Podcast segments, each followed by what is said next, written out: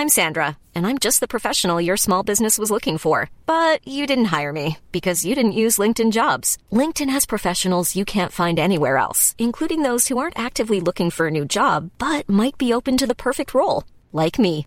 In a given month, over 70% of LinkedIn users don't visit other leading job sites. So if you're not looking on LinkedIn, you'll miss out on great candidates like Sandra. Start hiring professionals like a professional. Post your free job on linkedin.com/people today.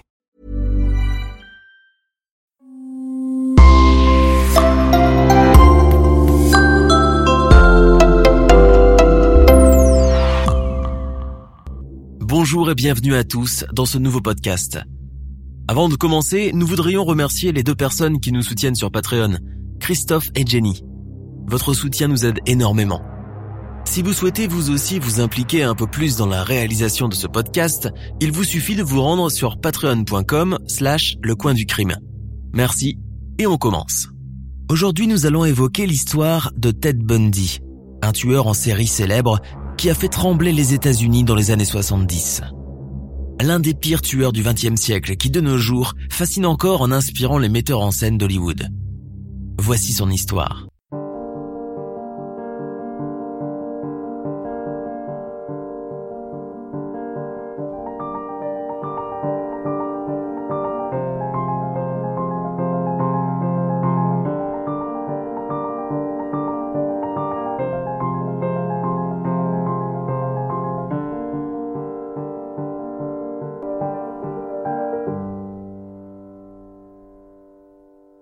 Theodore Robert Cowell voit le jour le 24 novembre 1946 à Burlington, dans l'état du Vermont près de Philadelphie.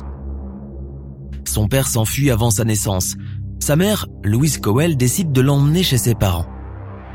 Afin de sauver les apparences, les grands-parents de Ted jouent le rôle de ses parents, tandis que sa mère se faisait passer pour sa sœur.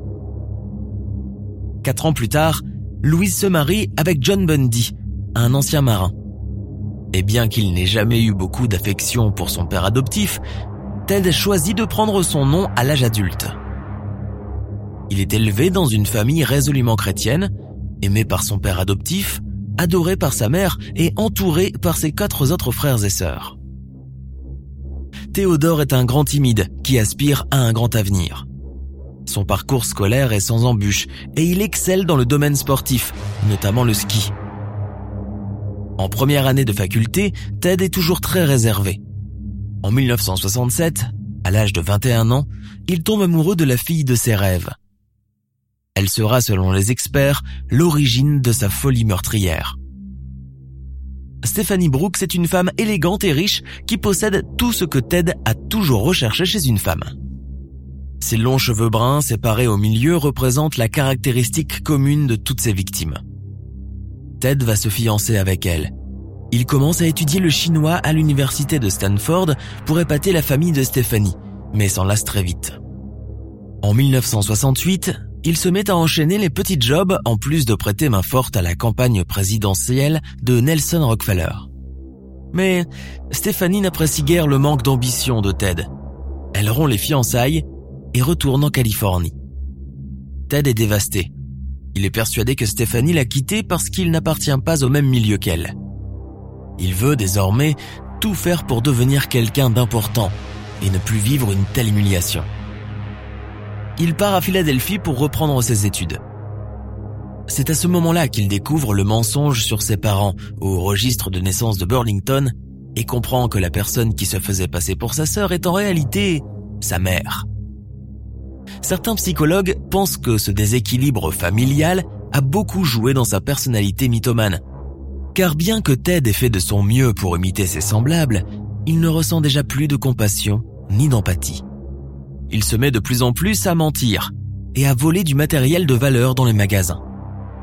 L'adrénaline de ses exploits l'excite. Il rencontre sa nouvelle petite amie, Elisabeth Klopfer, une mère célibataire avec qui il entretient une relation tumultueuse. Mais il n'oublie toujours pas Stéphanie. Il ne peut pas l'oublier, encore moins lui pardonner. Il retourne à l'université de Washington pour des études en psychologie. En 1971, il travaille en parallèle à ses études à la hotline de suicide de Seattle afin de rassurer, calmer et empêcher les gens de mettre fin à leur jour. Son diplôme en poche, il reprend du travail en politique aux côtés du gouverneur Daniel G. Evans et entame des études en droit, des études qu'il ne terminera jamais. Mais l'effervescence du travail et des études qu'il cumule lui donne beaucoup d'assurance. Ted se crée un masque pour mieux mentir et tromper les gens. Même s'il a envie de devenir politicien, de devenir avocat, il n'y arrive pas, car il est rattrapé par son envie de vengeance. Fin 1973, Ted courtise de nouveau Stephanie Brooks qui fait plusieurs fois le voyage à Seattle pour le voir. Bundy paraît plus sûr de lui. Il lui parle de ses futurs projets. Stephanie tombe sous le charme de ce nouveau Ted qui a l'air d'avoir de véritables convictions politiques et qui a enfin trouvé sa vocation. Au fur et à mesure de leur nouvelle relation, il lui parle de mariage. Après avoir passé Noël ensemble, elle accepte de l'épouser. Alors, il la rejette froidement. En fait, il ne voulait que l'humilier. En accomplissant cette vengeance, notre tueur en série en devenir vient de commencer une descente en enfer dont il ne verra pas le bout. Comme pour Stéphanie, il veut désormais montrer à toutes les femmes qui est le chef. Il ne va plus vivre que pour ce but. Il sèche peu à peu ses cours de droit avant de disparaître complètement des salles de l'université. Pendant ce temps, une série de meurtres inexplicables frappe la ville de Seattle. En 1974, la police est préoccupée par la disparition inhabituelle de plusieurs jeunes femmes dans l'État de Washington. Oui, huit femmes ont disparu sur une période de six mois. Toutes les femmes disparues ont entre 18 et 21 ans. Quatre d'entre elles fréquentent l'université de Washington. Elles ont toutes étrangement la même coupe de cheveux. La peur gagne les habitants et la psychose est telle que bientôt on pense voir Ted partout, derrière chaque arbre, chaque buisson. L'été de cette même année, il change de mode opératoire. Il décide d'attaquer en plein jour. Le 14 juillet, au parc du lac Sammamish, à près de 25 km de l'université de Washington, il attaque deux jeunes femmes. Des témoins répètent aux policiers qu'ils ont vu un homme du nom de Ted qui a un plâtre à la main et qui demande aux jeunes filles de l'aider à porter des livres jusqu'à sa voiture, une coccinelle beige. Ted dira plus tard qu'il a kidnappé ces deux filles à quelques heures d'intervalle. Il les a violées et en a tué une sous les yeux de l'autre. Ensuite, il a passé du temps avec les corps. Il leur lave les cheveux et leur vernit les ongles. En août 1974, Ted prend le large et part s'installer à Salt Lake City. Il est accepté de nouveau à l'université de droit de l'Utah. À première vue, cet étudiant semble être tout à fait ordinaire. Rusé et intelligent, il s'est changé d'apparence comme un caméléon.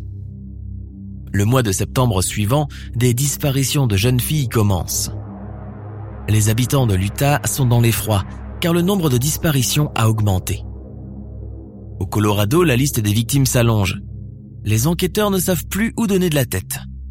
Non loin de là, Ted Bundy, 28 ans, a tué et tue méthodiquement et en continu.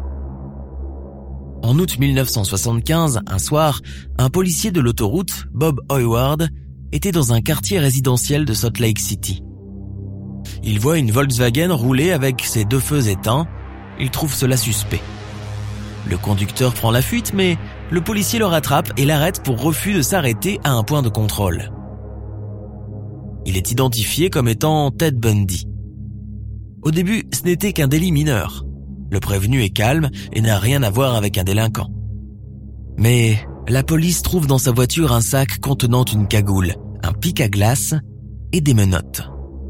Physiquement, il correspond aux descriptions de l'homme qui a voulu enlever une certaine Carol Darank dix mois plus tôt. Carole, une jeune fille de 18 ans, s'était battue alors avec son agresseur avant de réussir à s'enfuir miraculeusement. La police du Colorado appelle Carole, la survivante, pour une séance d'identification.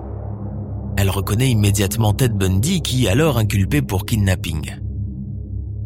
Le 23 février 1976, le procès de Ted Bundy a donc lieu en Utah pour kidnapping. Très confiant, Ted ne pense pas une seconde qu'il peut être condamné. Il se défend tout seul et renonce même à son droit pour un jury. Le juge ordonne des séances chez un psychologue qui doit déterminer si l'homme présente un danger pour la société ou non. Après plusieurs entretiens, le verdict est sans appel. Ted Bundy est dérangé et a en lui un côté violent. Il est donc condamné à la prison ferme. La peine, non déterminée au départ, pouvait aller de 1 à 15 ans. Alors qu'il séjourne derrière les barreaux, la police le relie à un meurtre survenu dans le Colorado. Pour faire face à cette accusation, il accepte l'extradition et est transféré à la prison d'Aspen. Avant le début du procès, dans un moment de folie, Ted s'échappe. Il saute de la fenêtre du tribunal et disparaît. Six jours plus tard, on le retrouve frigorifié et affamé, errant sur la route. On le remet en prison en attendant d'être jugé. Un an après, il prépare une autre surprise. Bien décidé à ne pas croupir en prison, le soir de fin de l'année 1977, il passe par un trou situé dans le plafond de sa cellule, rampe sur le toit, jusqu'à l'appartement des gardiens et sort par la grande porte de la prison. Le voilà encore libre. Le 14 janvier 1978, les meurtres reprennent à l'université de l'État de Floride. Un homme s'introduit dans une résidence de filles tard dans la nuit. Il tue sauvagement deux étudiantes et malmène deux autres qui survivent par miracle. Le 15 février 1978, à Pensacola, en Floride, un agent de la route arrête une voiture qui ne roulait pas assez vite. La voiture est volée et le conducteur porte sur lui des cartes d'étudiantes. Il n'a pas voulu donner son identité et a résisté pendant son arrestation. La police ne découvre que quelques jours plus tard qu'il s'agit en réalité de Ted Bundy, l'un des hommes les plus recherchés des États-Unis.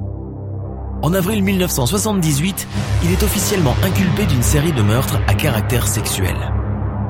Le procès se passe sous l'œil des caméras des médias de tous les États-Unis. L'accusé assure sa propre défense.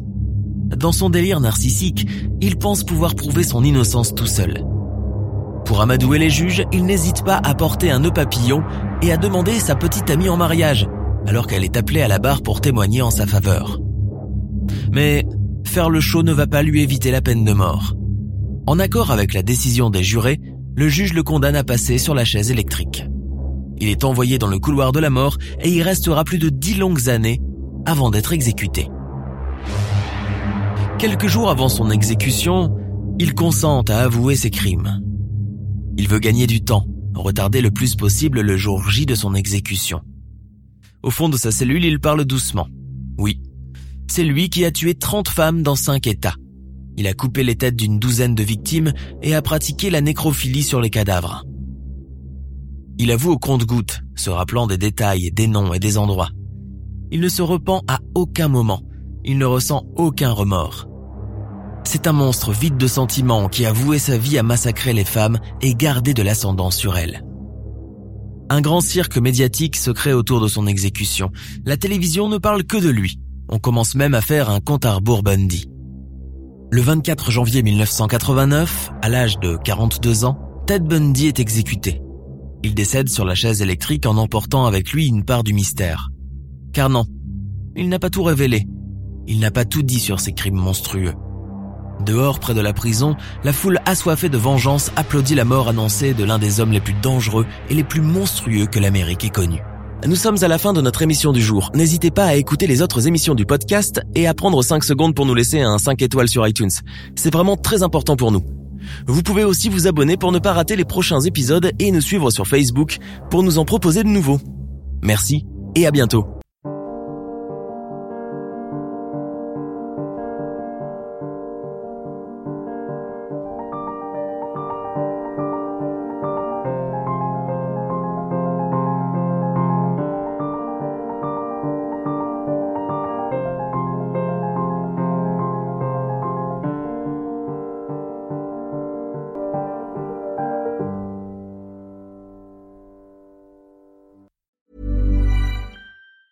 Hey, it's Danny Pellegrino from Everything Iconic. Ready to upgrade your style game without blowing your budget? Check out Quince. They've got all the good stuff, shirts and polos, activewear and fine leather goods, all at 50 to 80% less than other high-end brands. And the best part? They're all about safe, ethical, and responsible manufacturing. Get that luxury vibe without the luxury price tag. Hit up quince.com slash upgrade for free shipping and 365 day returns on your next order. That's quince.com slash upgrade. When you make decisions for your company, you look for the no-brainers. And if you have a lot of mailing to do, stamps.com is the ultimate no-brainer. It streamlines your processes to make your business more efficient, which makes you less busy. Mail checks, invoices, legal documents, and everything you need to keep your business running with stamps.com. Seamlessly connect with every major marketplace and shopping cart. Schedule package pickups and see your cheapest and fastest shipping options from different carriers with rates up to 89% off USPS and UPS rates. And with the stamps.com mobile app, you can take care of mailing and shipping wherever you are. Make the same no-brainer decision as over 1 million other businesses with stamps.com. Sign up with code program for a 4-week trial plus free postage and a free digital scale. No long-term commitments or contracts. That's stamps.com. Code program.